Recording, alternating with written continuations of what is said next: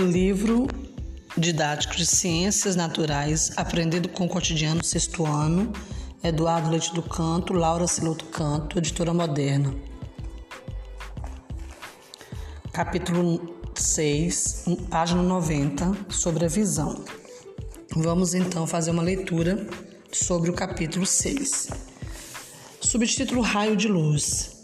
Raio de luz e fontes luminosas, página 91. Então, na antiguidade, alguns pensadores se interessaram por compreender melhor a nossa capacidade de ver os objetos. Mas os filósofos gregos pensavam, por exemplo, que os nossos olhos emitiam luz. Mas não é bem assim. Basta, por exemplo, se estarmos dentro de um ambiente escuro, nós enxergaremos? Não então nossos olhos não emitem luz. Então a ciência começou a avançar sobre essa, esse estudo dos olhos, das luzes, das luzes, das manifestações associadas a ela, tais como sombras, cores dos objetos e as e imagens em geral do ambiente. Então, essa ciência é conhecida como ciência óptica, ou seja, a ciência que vai estudar tudo sobre a luz, tudo sobre as imagens e tudo que se refere à associação a ela, a luz, as imagens, os olhos. Então, por exemplo, na página 92, vamos entender que temos algumas fontes de luz, por exemplo, o sol, a vela, a lâmpada acesa, são, são fontes de luz. E tem uma imagem na página 92 de uma, é, uma menina e diante de uma luz. E você percebe que tem várias setas em várias direções. Então se entende que esse experimento sugere que os raios de luz se propagam em linha reta e não em ondas. Por isso que dá para ver em qualquer ponto em que esteja essa lâmpada acesa, dá para perceber que ela está naquele local, pois a emissão da luz é de forma reta, em linha reta. Ainda na página 92, vamos falar sobre raio de luz e corpos iluminados. Então, quando a luz os raios de luz de uma fonte luminosa atingem os objetos iluminados, alguns desses raios podem ser refletidos. Então, por exemplo, a imagem aqui de dois meninos brincando é, num xadrez na dama e aqui uma lâmpada sobre esse, essa dama. Então você percebe que tem a direção da luz em cima e essa luz vai se propagar e vai, vai passar por cima do do objeto e vai refletir. E, e, os nossos olhos vão captar essa reflexão dessa luz, que vai gerar essa imagem. Então, esse experimento, essa imagem, dá para comprovar o, o, a possibilidade de todos os objetos nós enxergarmos diante da luz, pois tem luz, vai ter a claridade que vai gerar a imagem. Ainda na página 92, no subtítulo, no subtítulo Independência do raio de luz, dos raios de luz, vem falando sobre a propagação dessa luz. É, existe um princípio de independência dos raios de luz. Como assim? Então, se você estiver em um ambiente e tiver vários raios de luzes, você vai perceber que tem ali vários tipos de luzes. Então, assim, por exemplo, é, em um local onde está refletindo, tem vários refletores com luzes coloridas, cada luz você vai ter a condição de enxergá-la. Então vai ter uma independência desses raios de luz. Na página 93 existe aí um outro experimento. Por exemplo, aqui vai se pegar uma folha de papel de seda branco, papel cartão, tesoura fita adesiva, lente de aumento, que é aquela lupa. Então aqui tem uma, um, um, procedimento, vai, vai fazer essa, um, tipo um quadro, colocar essa folha de, de, de seda e vai para a janela, por exemplo, um local, um local com claridade. E aí vai colocar a lupa atrás dessa, desse papel. Então, ao, ao colocar, você vai perceber que vai gerar uma imagem nesse papel. Essa imagem, como é que ela está? Ela está correta? Como é que será essa imagem? Para você saber, você vai precisar realmente de fazer esse experimento. Na página 94, vai ter aqui né, a imagem de um olho. E o título é O Sentido da Visão, o olho humano. Você vai perceber que tem é, a pupila, a íris, o líquido aquoso, a retina mais lá atrás e o bulbo por onde vai passar as informações nervosas sobre, sobre é, para, para o cérebro. Então, o olho humano é, é, possui essas divisões, essas partes, né? Então, depois de analisar o esquema, é, observe que você poderá perceber que existe uma comparação entre a folha do papel lá daquele experimento da seda com a retina e a lente de aumento com o conjunto formado pela córnea e pela lente. Isso aqui, esse nosso olho é, vai gerar uma imagem, uma luz que vai propagar no, no, no ambiente.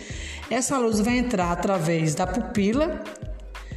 Essa pupila vai passar pela lente, pela córnea e vai chegar na retina. Isso estou falando da projeção de imagem na retina. Ao fazer o experimento, você observará, observará e constatará que a imagem da janela é projetada e invertida sobre o papel de seda.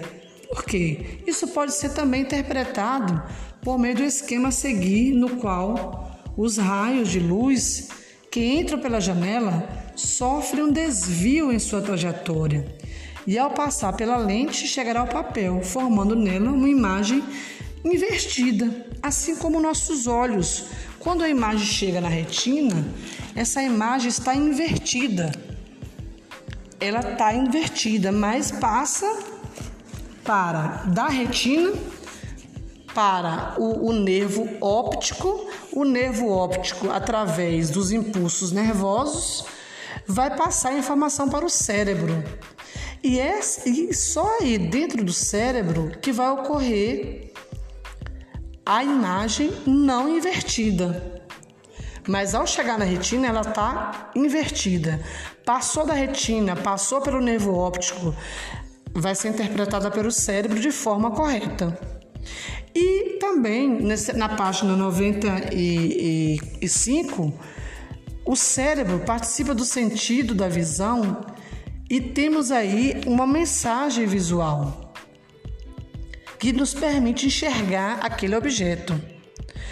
E dentro dessa retina vai haver dois, dois tipos de células, os cones e os bastonetes. O que são os cones? São células. Os que são, o que são bastonetes? São células, mas células com duas funções diferentes. Por exemplo, os cones vai, vai ter uma função de perceber toda a variedade de cores. Então, vai através dessas células dos cones, vai enxergar as cores do ambiente. Os bastonetes, eles vão não vão perceber as cores, mas vão perceber diante de uma baixa iluminação, através dos bastonetes, que são as células que vão perceber esses objetos, mesmo com pouca luz. Então, existem dois tipos de células importantes na nossa retina, que são os cones e os bastonetes. Na página 96, vamos observar que tem duas imagens aí. A imagem de dois olhos, só que é o mesmo olho a imagem de um olho com a pupila bem pequena, bem pequena e do outro lado o outro olho com a pupila dilatada, dilatada. Então, o que é pupila? Pupila é essa parte do olho onde está associada ao, ao ambiente. Por exemplo, em locais muito claro, essa pupila ela vai fechar Por que, que ela vai fechar? Vai diminuir, vai se contrair, porque vai impedir que entre muita luz para a retina. É uma forma de proteção. Ah, quando tiver muita luz, pouca luz, essa pupila vai dilatar e vai entrar mais, mais, mais informação. Mais luz, porque não vai prejudicar a retina.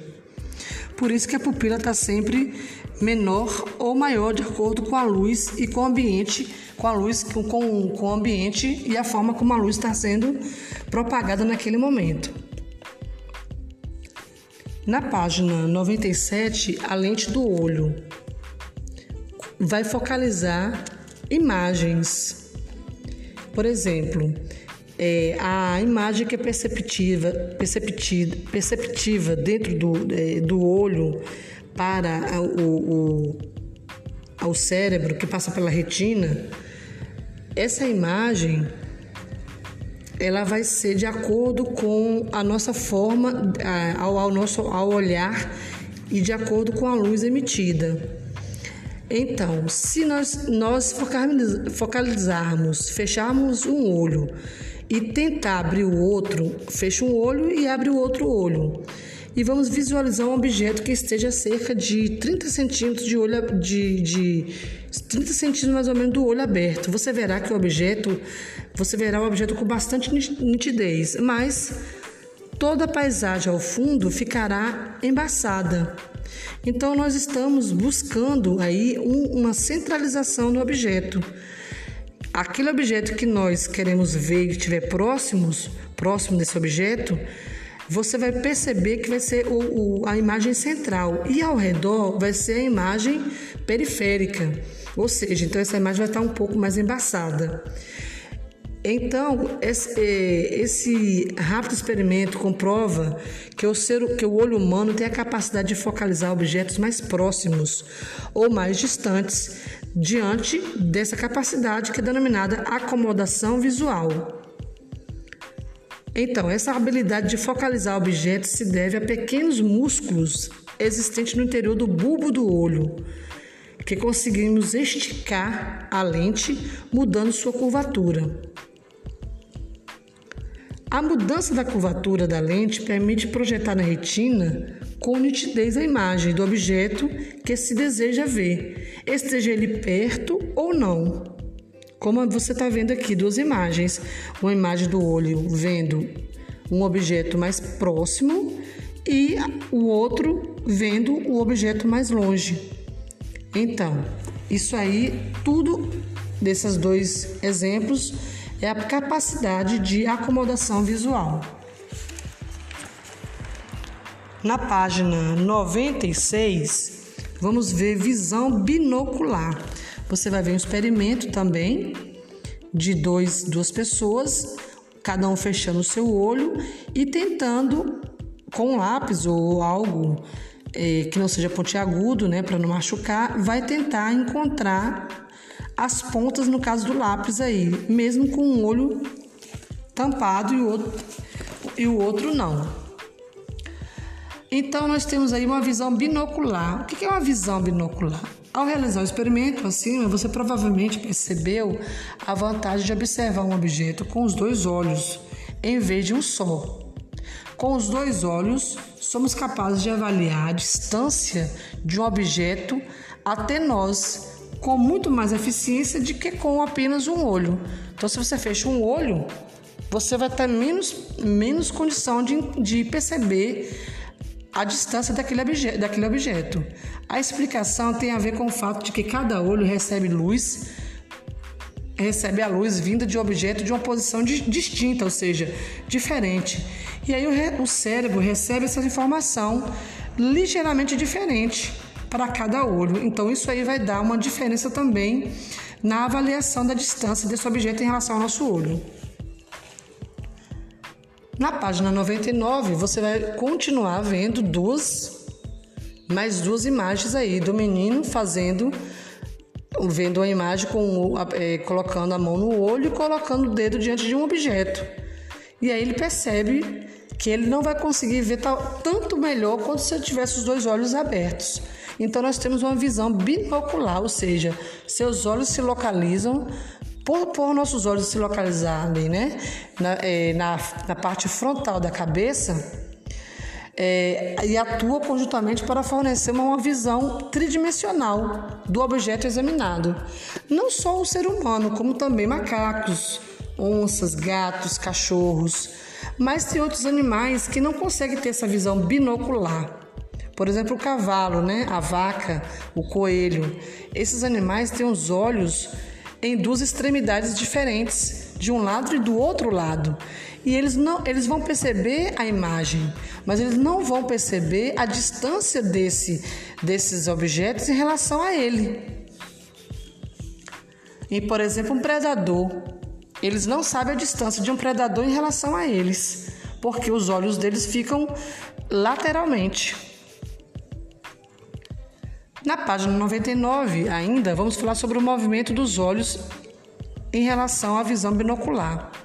Nossos olhos se movimentam quando queremos olhar para cima, para baixo ou para os lados. Mas como eles se movimentam? Então, o bulbo do olho está ligado a vários músculos comandados pelo cérebro. Esses músculos estão esquematizados, esquematizados aí no desenho abaixo da página 99. Quando o seu cérebro dá ordem, olhe para cima ou olhe para baixo, ou olhe para a direita ou esquerda ou do lado ou da frente, algum desses músculos provoca rotação dos bulbos dos olhos, ou seja, a movimentação desses olhos vai depender da informação que você vai ter do seu comando com o seu cérebro.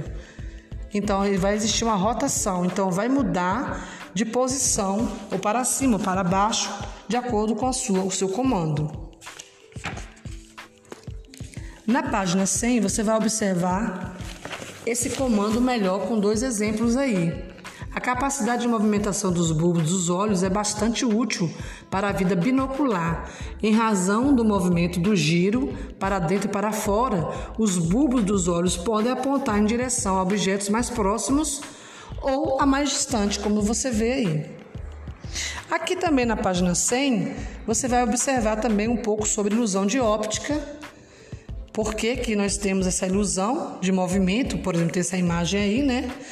Então, como, como consequência de, da participação do cérebro no processo visual, torna-se muito difícil é, observarmos uma imagem sem que o cérebro imediatamente tente entendê-la. Então, às vezes, por causa das características da imagem observada, nosso cérebro pode ficar um pouco confuso e, e haver essa ilusão de essa ilusão ótica, né? Ou ilusão óptica.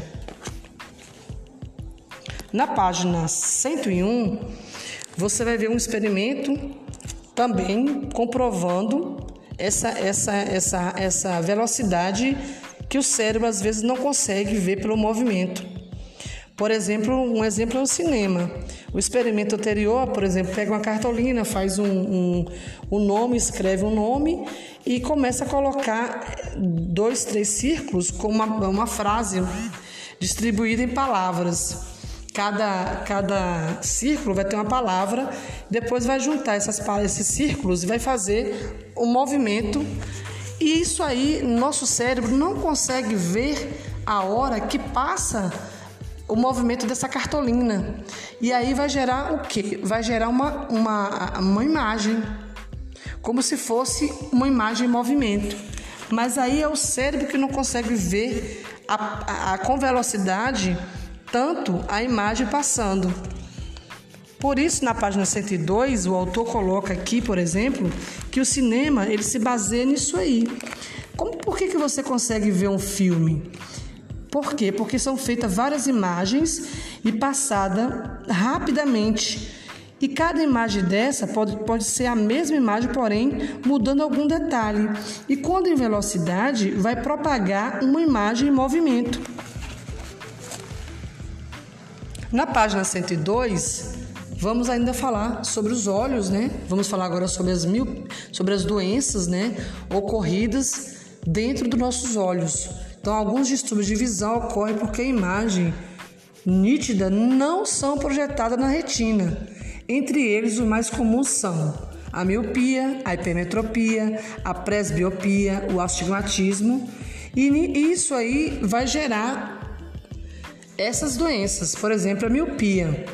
Que é a miopia?